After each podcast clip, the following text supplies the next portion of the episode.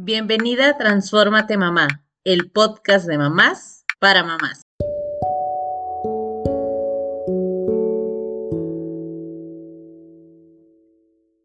Nuestra alimentación nos da la energía necesaria para realizar las actividades vitales que el cuerpo necesita, como respirar, circular, digestión, ejercitarnos y la capacidad de razonar.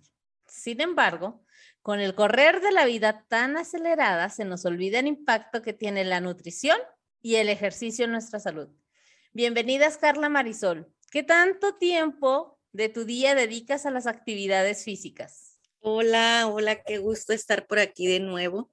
Y si tú regresaste a escuchar un episodio más de Transfórmate Mamá, el podcast de mamás para mamás, te agradezco y te invitamos a que sigas siendo parte de esta comunidad.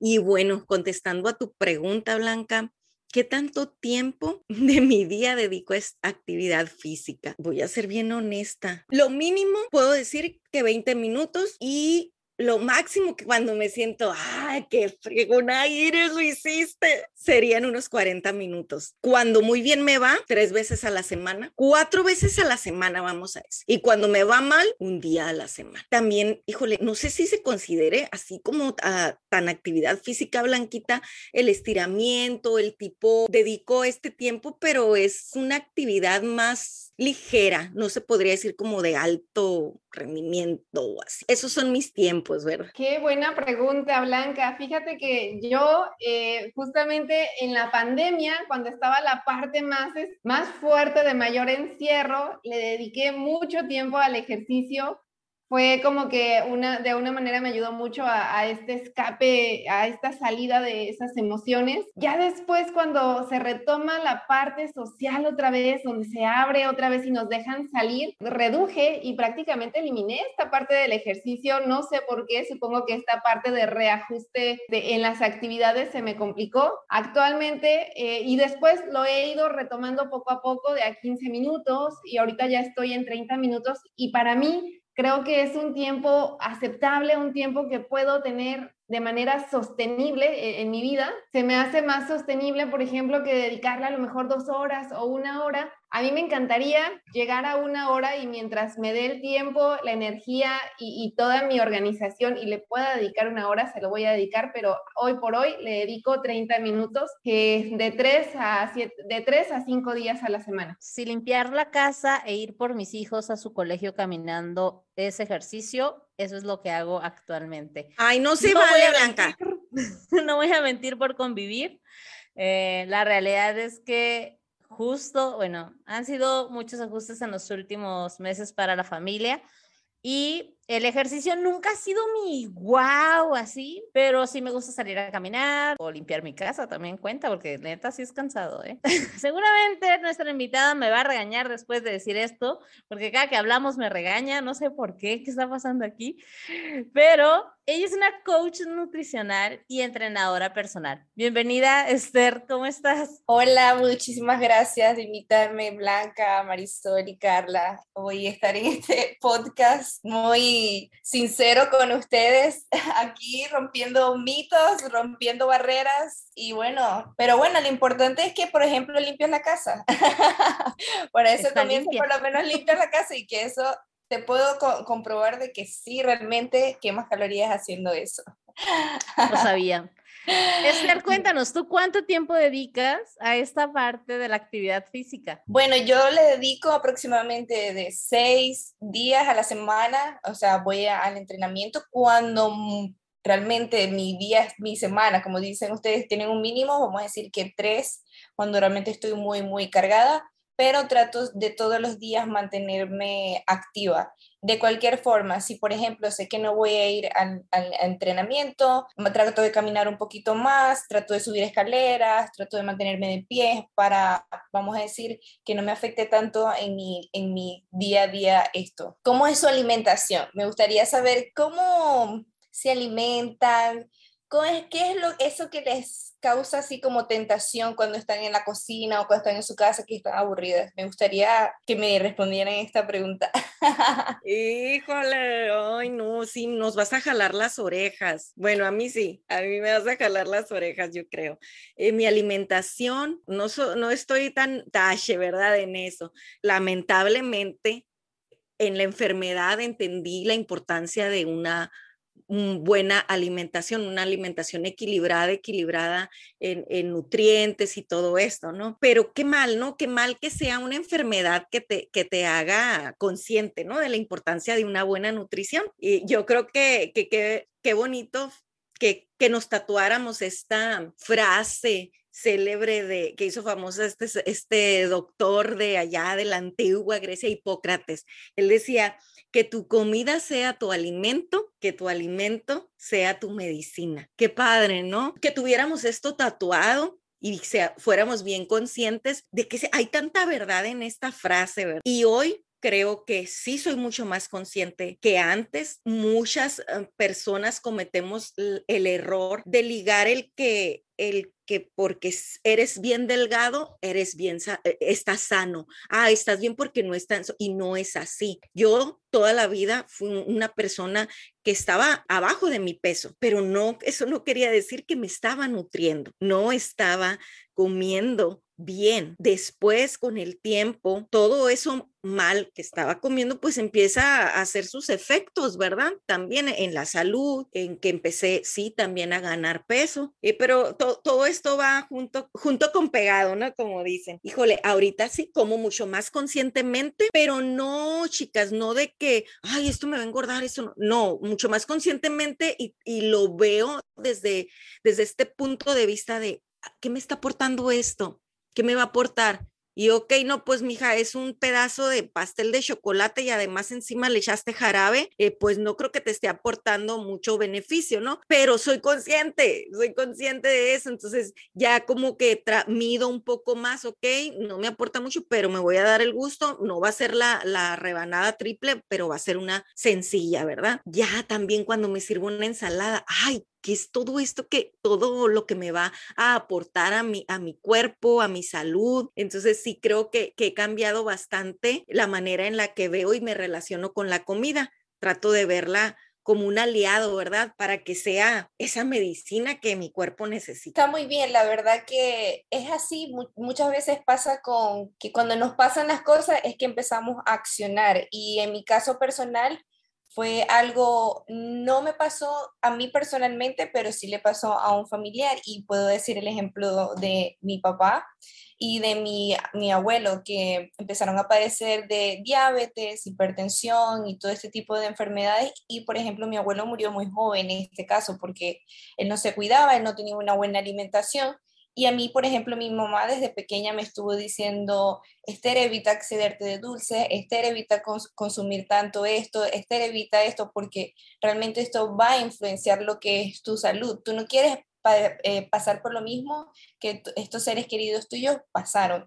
Entonces, esto me empezó a mí a, a, empezar a ser más consciente al momento de qué es lo que voy a comer, qué es lo que voy a comprar, que es empezar a tener conocimiento de cómo leer una etiqueta y cómo identificar si esto es realmente me está eh, aportando algo bueno para mi salud o para la de mi familia en general, porque no solamente soy yo, yo también tengo otras personas en mi hogar y realmente también es compartirle esto que yo sé a ellos, cocinarles bien a ellos, porque si yo están bien, yo también estoy bien. Fíjate que en mi caso, desde que yo leí un libro cuando iba en la prepa, a eso de mis 15 años, 14, 15 años, leí un libro que me impactó mucho que se llama La basura que comemos de Rius. Hablaba de todas las cosas tóxicas que tienen pues la, chatarra, la comida chatarra, panes estos que venden los panquecitos, las galletas, las frituras, todo, todo. La verdad, a mí me impactó muchísimo y desde ese momento yo cuidé mucho cuánta chatarra comía. En ese momento no la eliminé totalmente de mi vida, pero eh, sí reduje yo creo que un 80% de lo que comía eh, en, ese momento. En la universidad después hice una tesis que estaba relacionada con eh, una bebida alimenticia y me di cuenta de todas las cosas tan horribles que tienen las bebidas, ¿no? Entonces dije, no, Y ahí yo tenía la fortuna de que a mí desde niña, desde pequeña, nunca me gustaron los refrescos, nunca me gustó esa sensación que deja las bebidas gaseosas en la garganta. Entonces tuve la fortuna de que no consumía yo refrescos, ¿no? Pero a lo mejor sí el agüita dulce que venden y demás, ya eh, en la universidad seguía haciendo conciencia de qué era lo que me metía y, desde ahí yo eh, pues prácticamente reduje el consumo de, de, estas cosas, ¿no? De bebidas que tienen un chorro de azúcar y de la comida chatarra, ¿no? Ya después cuando me casé, fíjate, ahí fui haciendo todavía más conciencia de, de, los cereales, porque yo me acuerdo que tratando de comer muy fitness, muy bien, muy, muy este, estas cosas con, según yo, muy nutritivas, nutritivas pues consumí un chorro de cereales de caja. Ya después me enteré que de nutritivos no tienen nada, son un chorro de azúcar y eliminé, eliminamos mi esposo y yo el consumo de cereales de caja, de hecho mi hija no, no los consume y, eh, y bueno, y así he ido en la historia de mi vida, ¿no? Hemos hecho modificaciones, en algún momento nos hicimos veganos, eh, ya ahorita estoy en un punto donde considero que ni ser vegano ni ser carnívoro, o sea, ningún extremo es bueno, siempre lo que es mejor es tener una gran variedad en la alimentación. Eh, cuido mucho lo que me meto porque al final sé que es la calidad de la gasolina que yo me estoy metiendo, ¿no? Entonces, si cuido la calidad de la gasolina de mi carro, ¿por qué no la voy a cuidar en mí misma, ¿no? Sí, como por ejemplo, si vamos a reuniones sociales, claro que como chatarra, claro que lo disfruto, pero en casa no tengo nada, o sea, no tengo, no tengo, este, y la que a veces tengo es porque se queda por, porque tengo visitas, traen lo que sea, ¿no? y fíjate, algo también muy importante es que los niños aprenden de nosotros, ¿no? yo recuerdo haber visto varios documentales que decían que, que si quieres educar a tu niño en la alimentación, no hay mejor ejemplo como si no quieres que coman dulces, no tengas dulces en tu casa. Déjalos comer dulces fuera de tu casa, pero en tu casa no tengas dulces. Y había, bueno, hicieron varios estudios ahí muy interesantes donde hacían fiestas, donde había comida chatarra, donde había comida este, saludable y resulta que los niños, las fiestas donde había más comida chatarra, había más peleas, más, eh, los niños no sabían controlar su energía, ¿no? Y en el, el, donde había comida saludable, no había tantas peleas, no había agresiones físicas, como que los niños podían controlar la energía que tenían. Entonces, desde ahí he ido haciendo yo mucha conciencia de qué es lo que me, me meto como gasolina. Sin embargo, creo que siempre es necesario saber las combinaciones perfectas, eh, ¿no? De, de si estoy comiendo, ok, sí, a lo mejor como demasiadas verduras, pero a lo mejor me está faltando el cereal, a lo mejor me está faltando otro ingrediente, ¿no? Y esto es lo que creo que a mí me ha hecho falta. Sí, bueno, para eso estamos aquí, para poderlas apoyar en este proceso y darle las herramientas para que puedan entender cómo es llevar una vida balanceada, porque al final yo considero que es llevar una vida balanceada, igual como tú lo estabas diciendo, no es tampoco limitarse a todo como, bueno, este, voy a, eliminar por 100%, 100 el azúcar, no voy a comer más nunca en la calle, no, porque realmente hasta tu parte psicológica y tu parte emocional también te afecta en eso.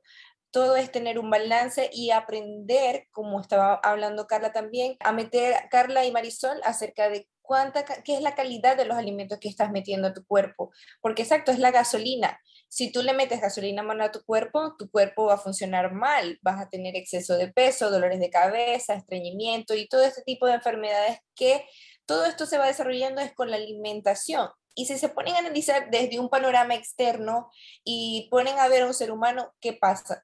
Que todas las enfermedades comienzan desde lo que nos metemos en la boca. Lo que metemos en la boca, lo que escuchamos, lo que vemos, porque somos una máquina perfecta que si consumimos muchos azúcares, vamos a tener hiperactividad, vamos a poder, padecer hasta de Alzheimer, porque esto realmente eleva los niveles de glucosa en la sangre, es mucho y por eso la gente empieza a padecer de diabetes y todo este tipo de enfermedades. No, fíjate que en casa somos de una alimentación balanceada, no quiero, o sea, no caemos en ninguno de los dos extremos. Yo voy a decir que nunca comemos comida chatarra porque sería una mentira, pero tampoco quiere decir que mis hijos estén acostumbrados a tener comida chatarra en casa. De lo que sí, nuestra despensa no se basa en enlatados ni comida procesada, o sea, normalmente es frutas, verduras, las carnes, pollo, pescado. Siempre procuramos tener variedad durante la semana de todo. La semana pasada empezamos a trabajar con mis niños el que entre todos armamos el menú de la semana. Dos, dos estrategias aquí es que no les gusta ir a hacer la despensa. Entonces dijimos, bueno, si todos nos organizamos en qué vamos a comer en la semana, podemos ir a hacer la despensa y ustedes nos ayudan a elegir las cosas que nos faltan. Y pues la otra es de que obviamente ellos también sepan y tengan mayor claridad de lo que vamos a estar comiendo y todo. Me gustó la dinámica y creo que a todos porque ya sabíamos como qué íbamos a desayunar, qué íbamos a comer, qué iban a cenar. Ellos hicieron sus propuestas de qué querían comer.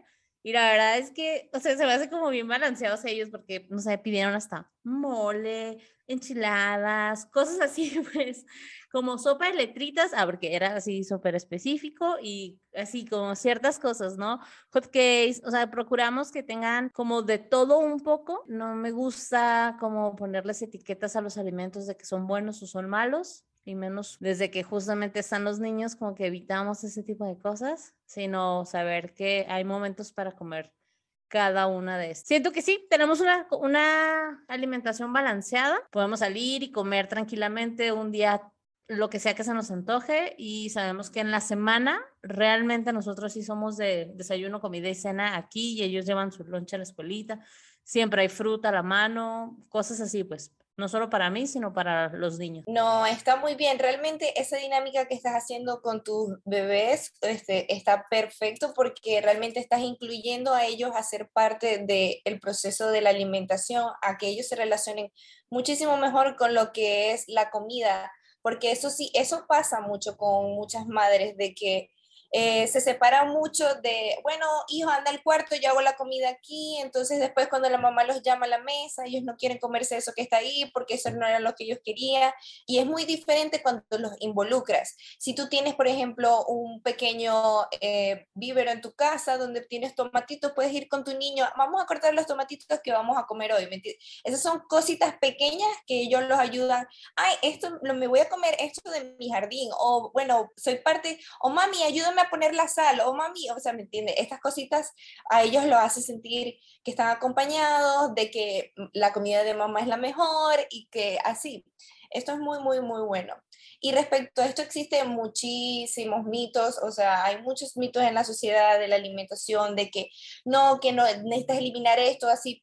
Ok, todo es un balance, como les digo al principio quizás si tú estás en un punto donde ya tu cuerpo tiene un extremo sobrepeso, ahí sí ya tienes que tomar eh, medidas un poco más extremas. Pero si tú estás en un peso normal, donde realmente no te está afectando, no hay problema, que bueno, eh, esta semana hacemos nuestro menú, como tú lo estabas diciendo, pero el sábado, bueno, e, vamos a comer pizza en la noche. ¿Y estamos todos de acuerdo? Sí, está bien. No te va a caer mal porque tú te comas tu pizza un, un sábado de hecho, justo nosotros el sábado vamos a hacer la pizza. O sea, mis hijos se involucran hasta en preparar los alimentos y demás. Claro que es una harina, claro que lo que me digan lo entiendo, pero esta parte de que ellos se relacionen con la comida, no sé, amigablemente, ¿no? De que, ellos y que también, ponte que, ponte que no lo hagas, este, que no, que no lo compres en la calle, pero también estás sabiendo qué es lo que le estás poniendo. Cada cosa, tú no sabes qué realmente que le están poniendo a aquella pizza que tú, no sé si es hace exceso de azúcar, por decirlo así, tú no sabes.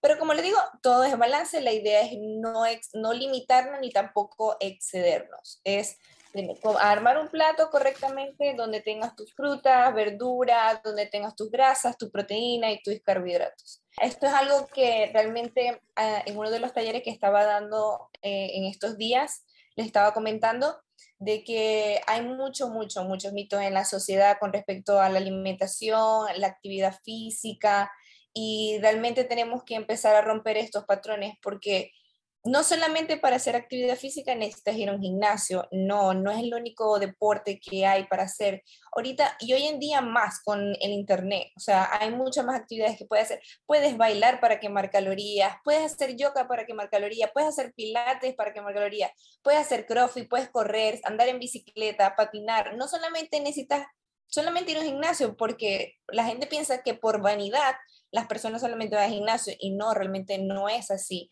yo, por ejemplo, como estaba hablando Marisol al principio de la pandemia, yo comencé así a dar mis clases en pandemia.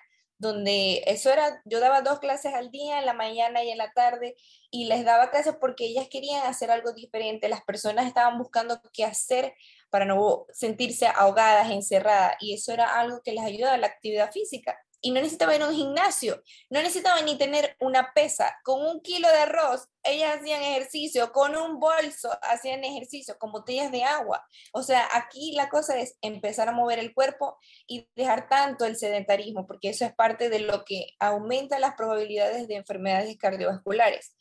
No necesitas ser un atleta si no quieres, pero que te muevas en el día, que te mantengas constante, que te mantengas activo, eso es todo. Si, por ejemplo, trabajas mucho tiempo sentado, trabaja, si son ocho horas que trabajas sentado, bueno, levántate en esas ocho horas cada 30 minutos, para, trabaja unos 20 minutos de pie, te vuelves a sentar, te vuelves a parar, te vuelves a sentar. No siempre estar puro sedentario porque también eso te va a, te va a este, afectar lo que es la zona abdominal y la zona lumbar también. Entonces, todas estas cosas que hay eh, de que solamente necesito un gimnasio, no, eso no, no es cierto. Y con respecto a la alimentación, que también que necesito dejar de comer muchas cosas, que necesito eliminar todo, no, eh, aprender a armar un plato correctamente. Por ejemplo, para armar un plato necesitan tener proteínas, carbohidratos, grasas y vegetales. Las proteínas son aquellas que tenemos la de origen animal y las de origen vegetal.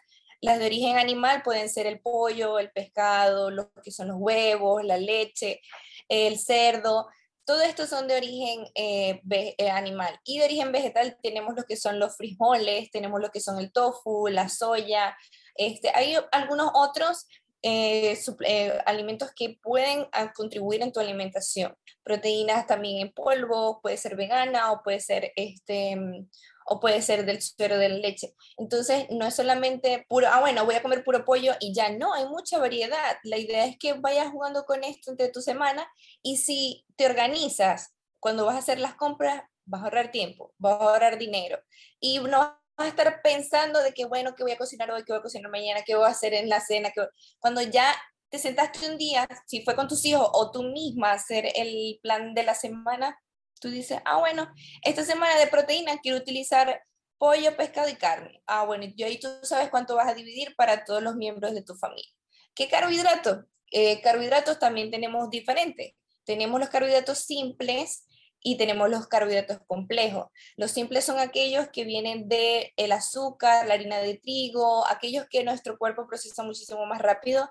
Eh, usualmente vamos a decir que son los que dicen que son malos, y tenemos los complejos que podemos decir que es el brócoli, la papa, el plátano, el arroz, la quinoa. Hay diferentes también tipos. Entonces, tú el día que te vas a hacer tu compra o que vas a hacer tu, eh, tu vamos a decir, meal prep o semana de preparación de comida, tú dices, ah, bueno, esta semana yo compré arroz y compré este papa. Bueno, vamos a hacer estos días, vamos a hacer papa y estos días vamos a hacer este, el arroz. Y así te vas organizando. Estos son tips que le sirven muchísimo a las mamás y que a veces no lo saben, que piensan que tienen que cocinar todos los días diferente para cada niño.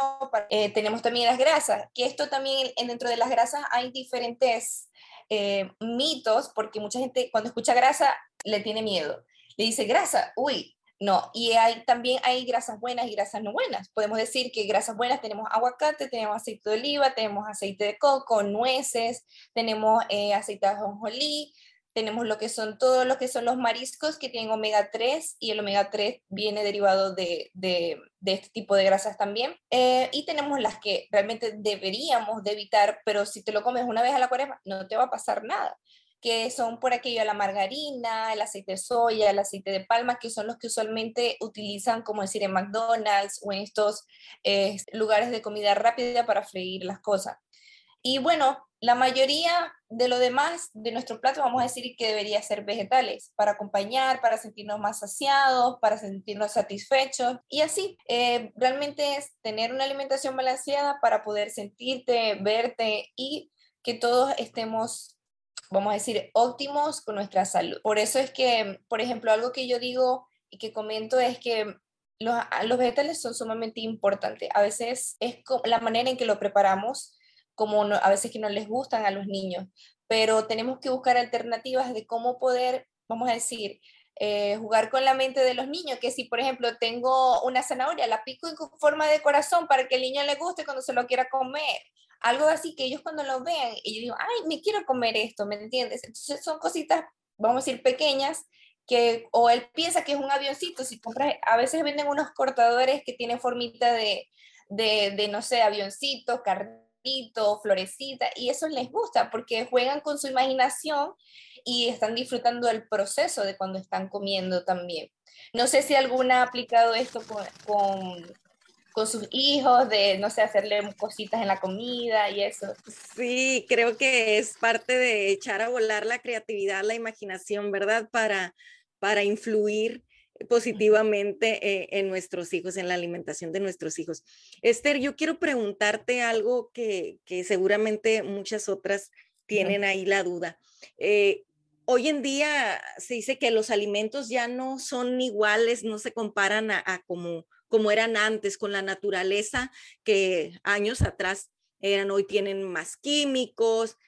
Sí, tenemos la opción de lo orgánico, pero no todos tenemos la posibilidad de comprar y de comprar todo orgánico. Sabemos que su precio se eleva bastante. ¿Qué tanto en realidad de un plato equilibrado? ¿Qué tanto de verdad de esas vitaminas, de esos nutrientes que nuestro cuerpo necesita, recibimos? ¿Y recomiendas o, o, qué piensas acerca de los suplementos? Por decir, yo una vez platicaba con un enfermero que estaba especializado en el área de quimioterapia, de oncología, y él decía, es que eh, no te va a dar todo tu plato de comida o no te lo va a dar eh, e-, es, ese licuado o esa ensalada, tienes que darle todavía más a tu cuerpo. Y decía, ah, ok, sí, eh, más cuando estás pasando por algún tratamiento eh, fuerte, es como se te está yendo todo más rápido, entonces tú tienes que darle, reponerle todavía más. ¿Qué tan cierto es esto y, qué piensas al respecto, Esther? Bueno, con respecto a esto que me estás comentando de que primero con los productos orgánicos, si lo, eh, es la realidad de que hoy en día los suelos de agricultura no son los mismos que antes porque ya están trabajados, ya están procesados.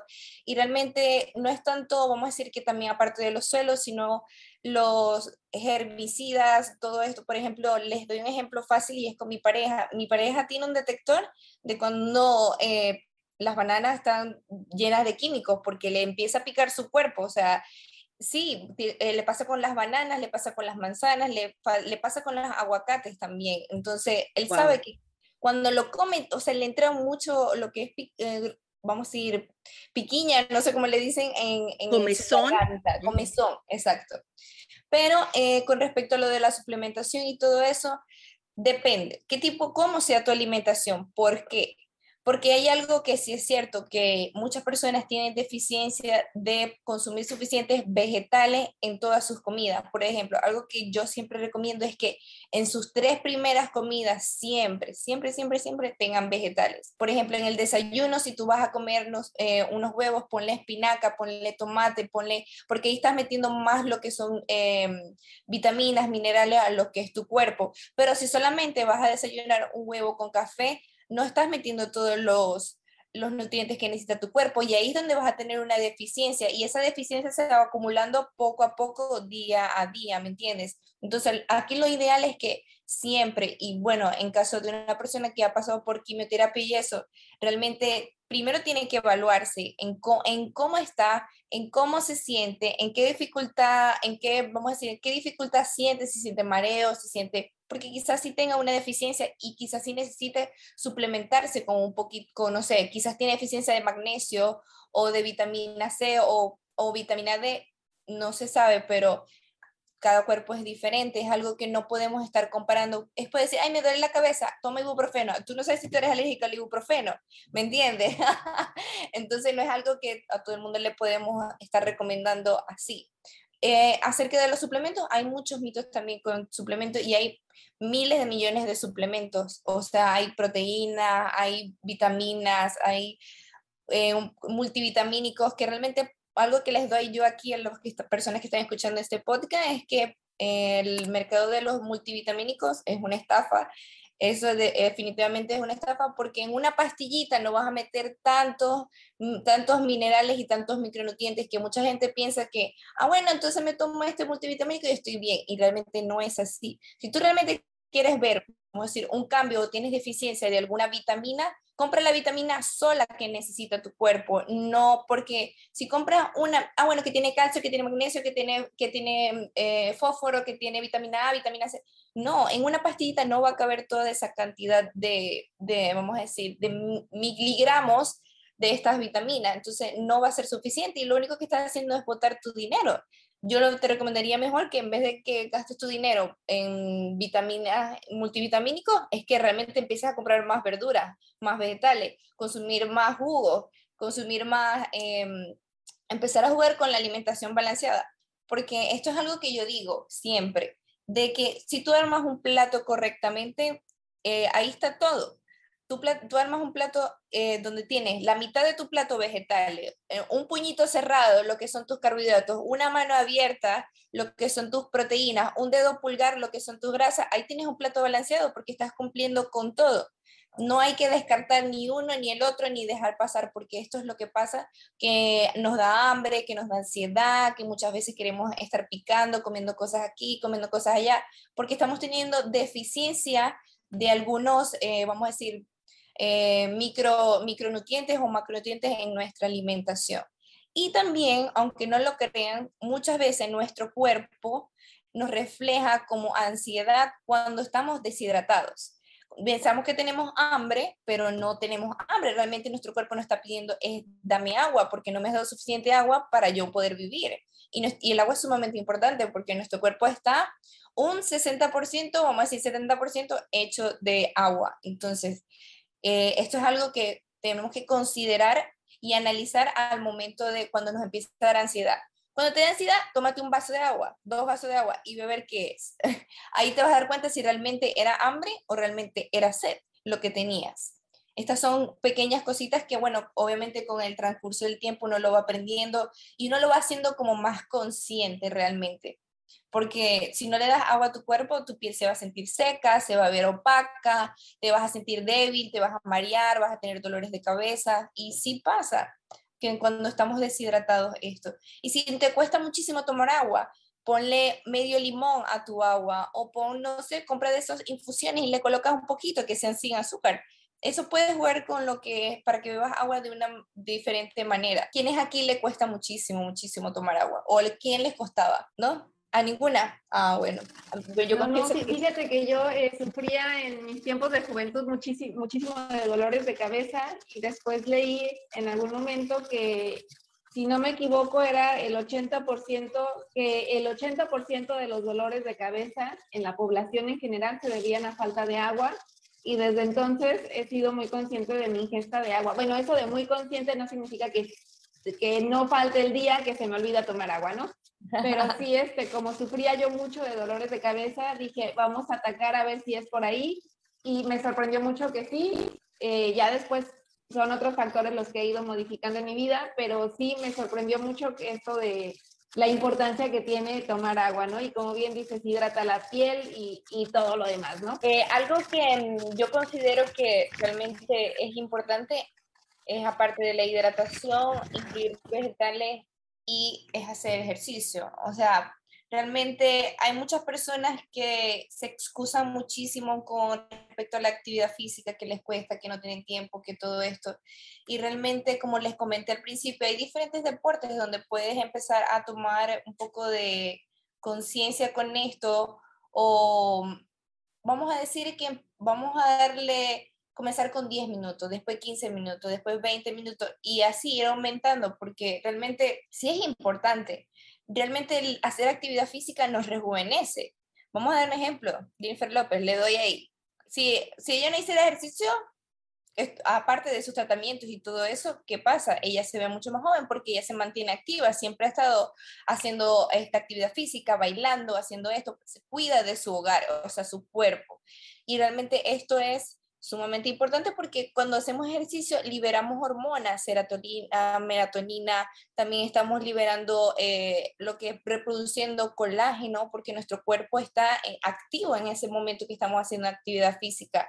Y si nosotros nos queremos ver bien, nos queremos ver jóvenes, no queremos perder el colágeno después de los 30, tenemos que empezar a hacer actividad física. Yo algo que les recomendaría a las personas que tienen mucho, mucho, mucho tiempo realmente a, sin hacer actividad física es comiencen caminando 10 minutos cuando se levante. Comiencen caminando 10 minutos. Háganlo por una semana si realmente les cuesta demasiado. 10 eh, minutos. Después, la otra semana, aumenta a 20 minutos y puedes con esos 20 minutos agregarle unos 5 minutos trotando para que no sea como un impacto tan, tan grande para ti. Y empieza a trotar suavecito, no necesitas correr, comienzas poco a poco para que tu ritmo cardíaco se vaya acostumbrando a la actividad física.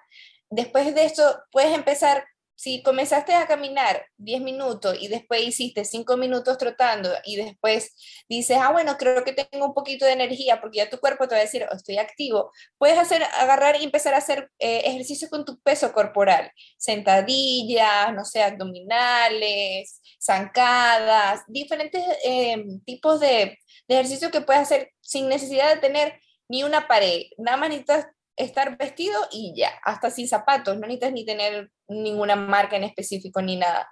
Y comienzas a salir. Si tienes una mascota, sal con tu mascota a caminar. Si realmente eres de las personas que tienen una mascota y, y la tiene en su casa y no la saca, saca tu, tu mascota a caminar unos 15 minutos y ahí empiezas a activar más tu cuerpo todavía aparte. Y todo esto te va a beneficiar a lo que va a ser tu, tu salud en general.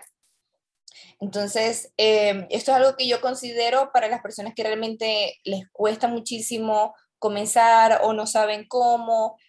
Y si también no saben, busquen asesoría, no tengan pena de preguntar a una persona que sabe, porque muchas veces es que no, es que me va, a veces no te van a cobrar por preguntar, porque es una asesoría. Nada más estás buscando una herramienta, porque hoy en día es muy fácil conseguir personas que te puedan brindar estas herramientas para, por ejemplo, darte ese empujoncito para que salgas de esa zona de confort, de esa, esa zona de, de, comodidad. Y bueno, eh, es algo que yo considero sumamente importante que no, no te dé pena buscar ayuda, siempre ten la, voluntad de comenzar a hacer algo. ¿Y qué consejo le darías a una mamá para comenzar con una alimentación saludable? Porque la realidad también es esa, ¿no? Que a veces como mamás nos llenamos de tantas actividades que con los hijos, ya vienen las vacaciones, los que ya están en vacaciones y demás, pero digo, yo comencé ahorita con este tema de hacemos el menú en familia, pero ¿qué otros tips puedes darles? O sí, también para que los niños, porque a veces dicen, es que mis hijos no comen verduras. Bueno, ¿y tú comes verduras? No. Ah, pues, o sea, yo en mi casa, por ejemplo, sirvo la misma comida para todos. No hay platos especiales ni nada. O sea, en casa es como todos vamos con la misma alimentación. ¿Qué consejos les puedes dar a otras mamás? Eh, algo que yo les podría dar es primero el tip que tú me diste fue espectacular, involucrar a los niños a la hora de hacer la, comida. Dos,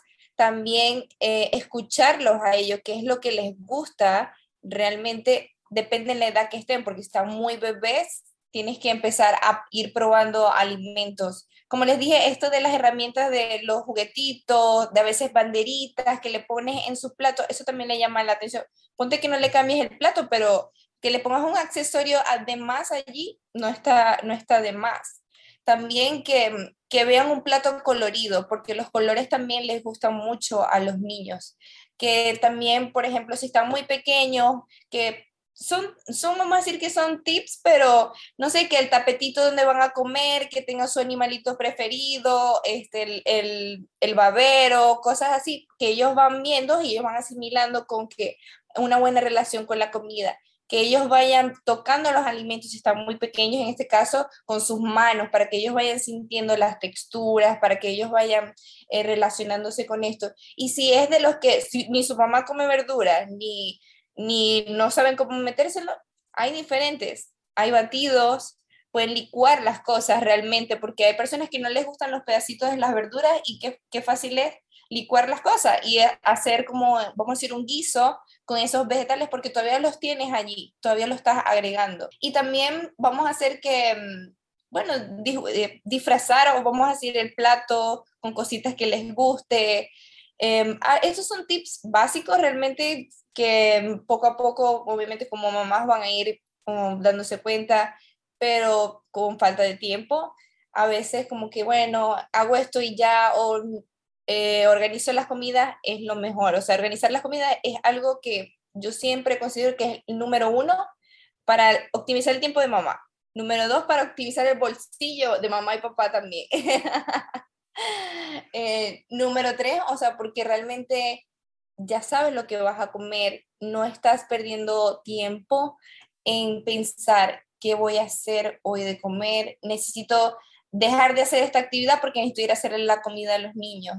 Oye, también yo aquí quería comentar otro tip por ahí que apenas por fin tuve éxito, eh, es no dejar de insistir.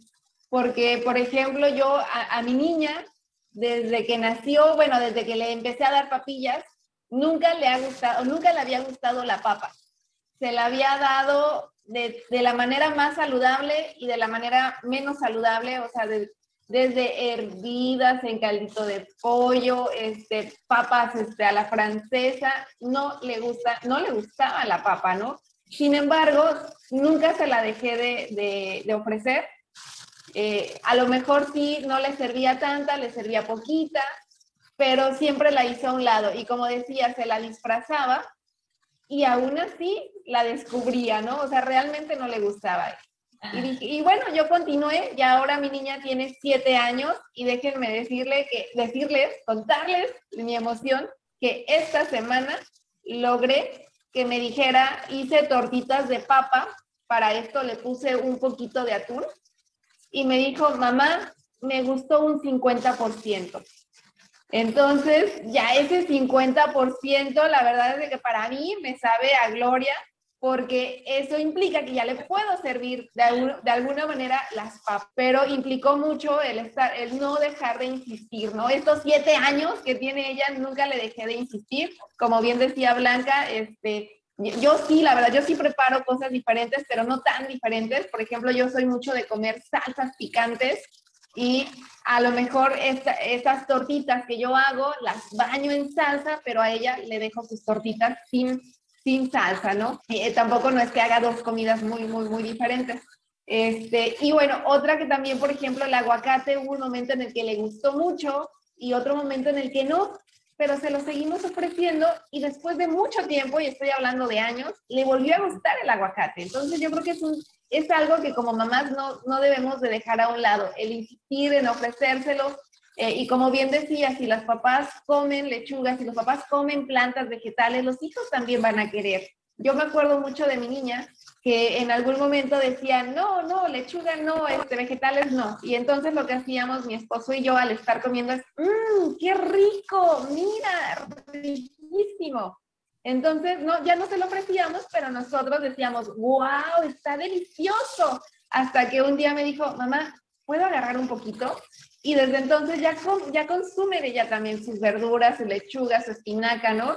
Es una buena manera, creo, de, de incentivarlos a que consuman, eh, pues, lo que queremos, ¿no? Esas cosas que a veces cuesta un poquito más de trabajo que los niños coman. Siento que eso, la comunicación con los niños es sumamente importante porque siento que a veces pasa de que sí le ponemos los alimentos, pero no nos comunicamos realmente con ellos. O sea, realmente, ¿cómo te sientes cuando te estás comiendo esto? ¿Te gusta? ¿Cómo, eh, ¿Cómo es el sabor? No sé, ¿quieres un poquito más sal o quieres que te agregue un poquito más de esto? Y para que ellos también vayan sintiéndose de que mamá está involucrada en su proceso de, de la comida. Es como lo considero yo. Eh, hay otros tips que les quiero dar a ustedes. Eh, hace un tiempo pude tener la oportunidad de, de comentárselo a, a Blanca, que no quiero que salga de este podcast y que no quiero que se, que se descarte.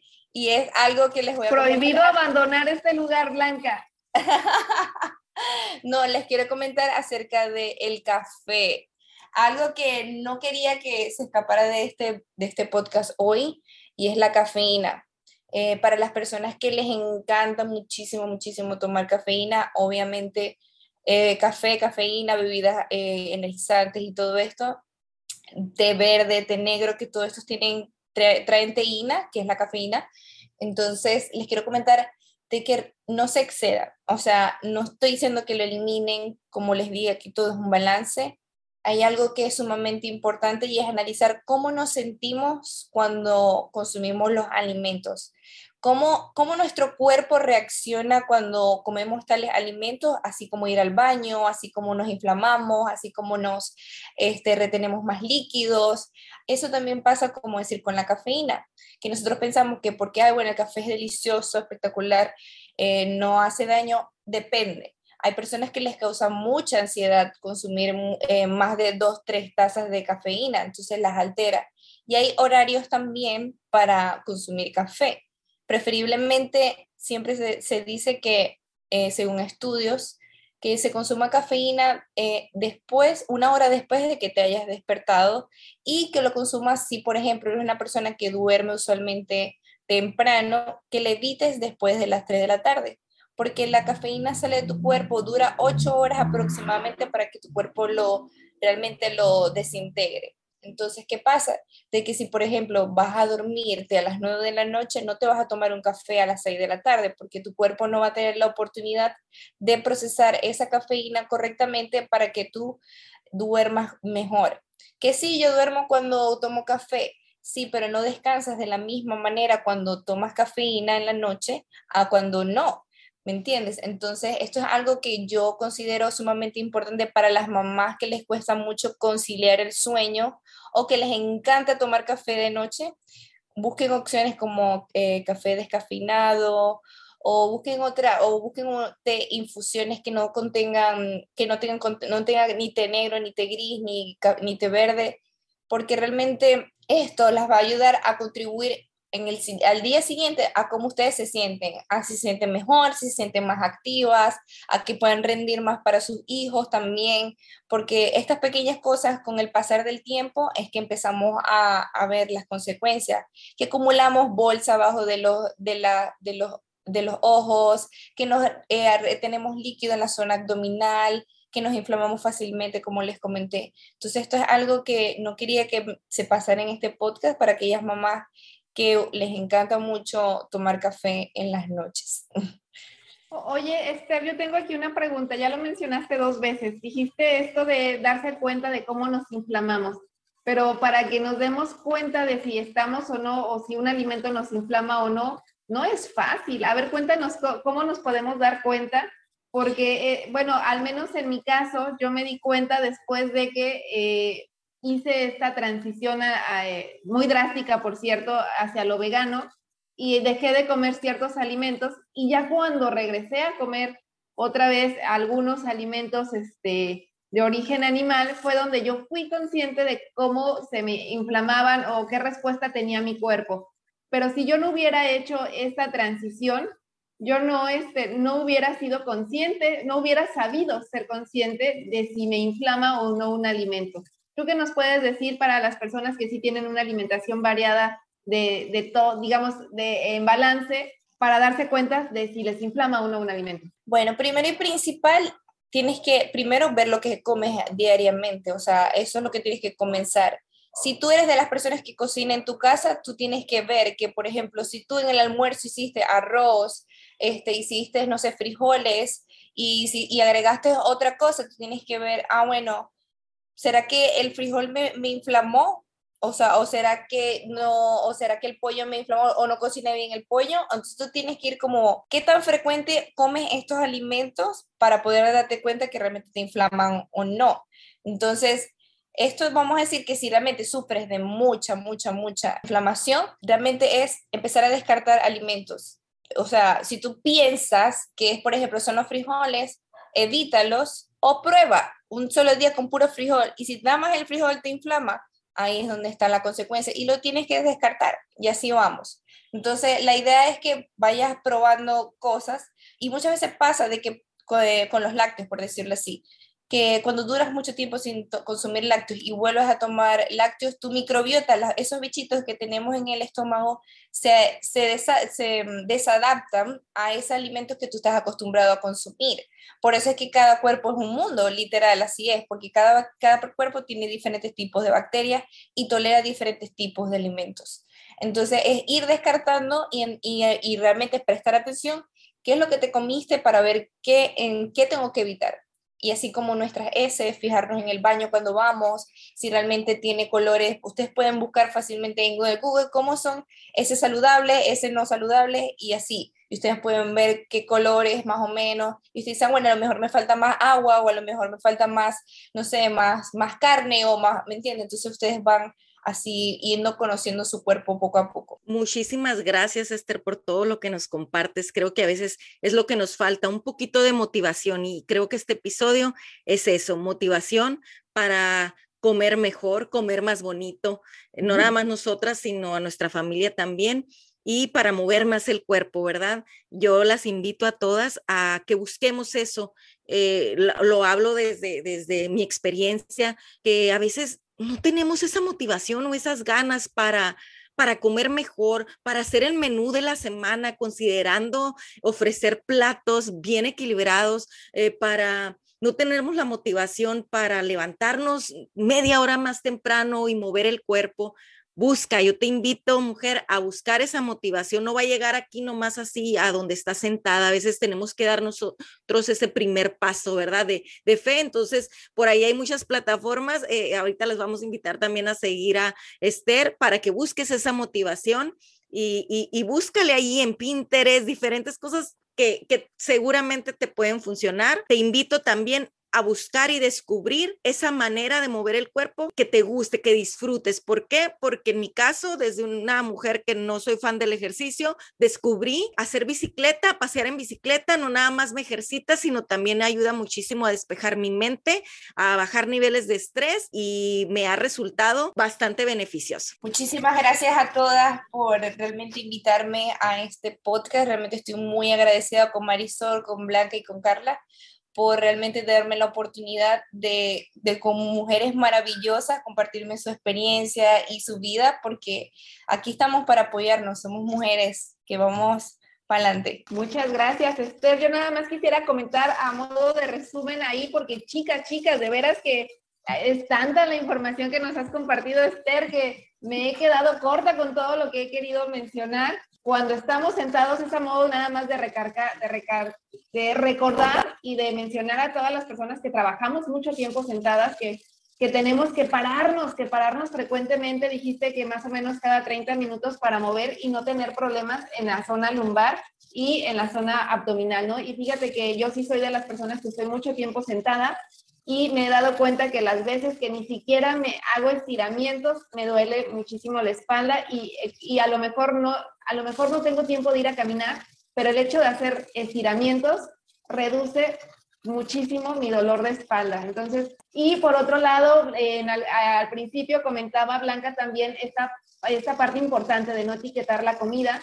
Yo creo que es muy, muy importante. Yo, por ejemplo, con mi hija lo que tratamos es sí, no etiquetarla, pero siempre le decimos los beneficios que tiene de comer esos alimentos, ¿no? Entonces, no es, como le decimos, no es malo comerlo, lo malo es comerlo mucho, o sea, irte al exceso y de manera frecuente, ¿no? Como decían que iban a hacer pizza, pues no es mala comer, no es malo comer pizza y hay que disfrutarla, ¿no?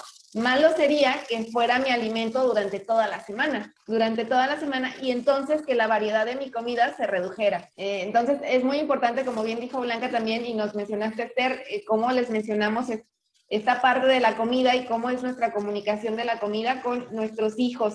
Eh, Carlita, también mencionaste un poco de eh, que era mejor, ¿no? Sobre los alimentos, estaban perdiendo nutrientes. Y fíjate que hay estudios científicos que actualmente sí dicen que los alimentos están perdiendo nutrientes debido al cambio climático. No me voy a meter más al tema, sin embargo, no por eso es que vamos a dejar de comer lo que ya sabemos que nos hace bien, ¿no? Acción para cuando uno tiene, está enfermo o simplemente queremos tener una mejor alimentación. Hay un libro muy bueno que se llama El Estudio de China, que ahí eh, el autor, que es de Colin Campbell, nos menciona que es más importante la variedad de nuestra comida, es más importante la cantidad de vegetales, de plantas y todas estas cosas verdes, naturales, leguminosas que comemos, que si es orgánico o no. Es más importante comer más cantidad de cosas vegetales y, muy poco minimizar o reducir lo que más se pueda los productos animales que comer comidor, que los alimentos sean orgánicos. Entonces, eso es muy, muy importante. Ahí tiene muchísimas eh, evidencias, muchos reportes de muchísimos estudios eh, científicos que se llevaron justamente durante 10 años. Los reportes están muy interesantes y eh, sobre todo para las personas que padecen algunas enfermedades, los consejos son muy, muy buenos en este libro. Adelante, Esther, compártenos qué es y cómo puedes ayudar a otras mamás o a otras personas que quieren comenzar con este tema de la alimentación y de hacer ejercicio y todo esto que hemos estado hablando. Bueno, ahorita tengo diferentes tipos de planes donde tengo planes personalizados de nutrición para personas que realmente no saben cómo comenzar un estilo de vida saludable también tengo planes de alimentación y de actividad física donde puede ser en el gimnasio, puede ser en el hogar, donde trabajamos desde 30 o 60 o 90 días juntas a un muy, muy, muy buen precio, súper accesible y realmente son em, eh, equipos completos donde realmente les voy a estar compartiendo recetas, em, rutinas de ejercicio, planes de alimentación, donde voy a estar compartiendo todas las que son herramientas para, eh, para ayudarlas lo que es en este proceso, principalmente a las mujeres porque sé que necesitamos mucho apoyo, tanto motivación, tanto emocional, tanto como en este sentido. Eh, mis planes son completamente para todo tipo de público, de edades, no tengo edades específicas, pero sí me enfoco principalmente en la mujer para que nosotras nos sintamos apoyadas en este proceso. Muchísimas gracias de verdad, Esther, por todo lo que nos has compartido, por acompañarnos en este episodio donde ya nos dieron nuestros jalones de orejas a todas de nuestra alimentación y el ejercicio, pero la realidad es que nunca es tarde para comenzar Hoy es el día que lo escuchaste, hoy es el día que también puedes comenzar y pequeños cambios que vamos haciendo en nuestras rutinas, en nuestro día a día, son los que hacen grandes cambios. Te invitamos a seguir a Esther en Instagram como arroba Esther LCA. Lo voy a dejar aquí en la descripción del episodio para que directamente te vayas a seguirla. Y gracias a ti por escuchar este episodio. Si te gustó, te pedimos que lo califiques con cinco estrellas y compartas con otras mamás. Te invitamos a seguirnos en Instagram en arroba transformate mamá y escucharnos la próxima semana en otro episodio del podcast de Mamás para Mamás. Transfórmate mamá. Gracias por escuchar este episodio. Si te gustó, te pido que lo califiques con cinco estrellas y lo compartas con otras mamás. Te invito a seguirme en Instagram en arroba transformate mamá y escucharme la próxima semana en otro episodio del podcast de Mamás para Mamás. Transfórmate, mamá.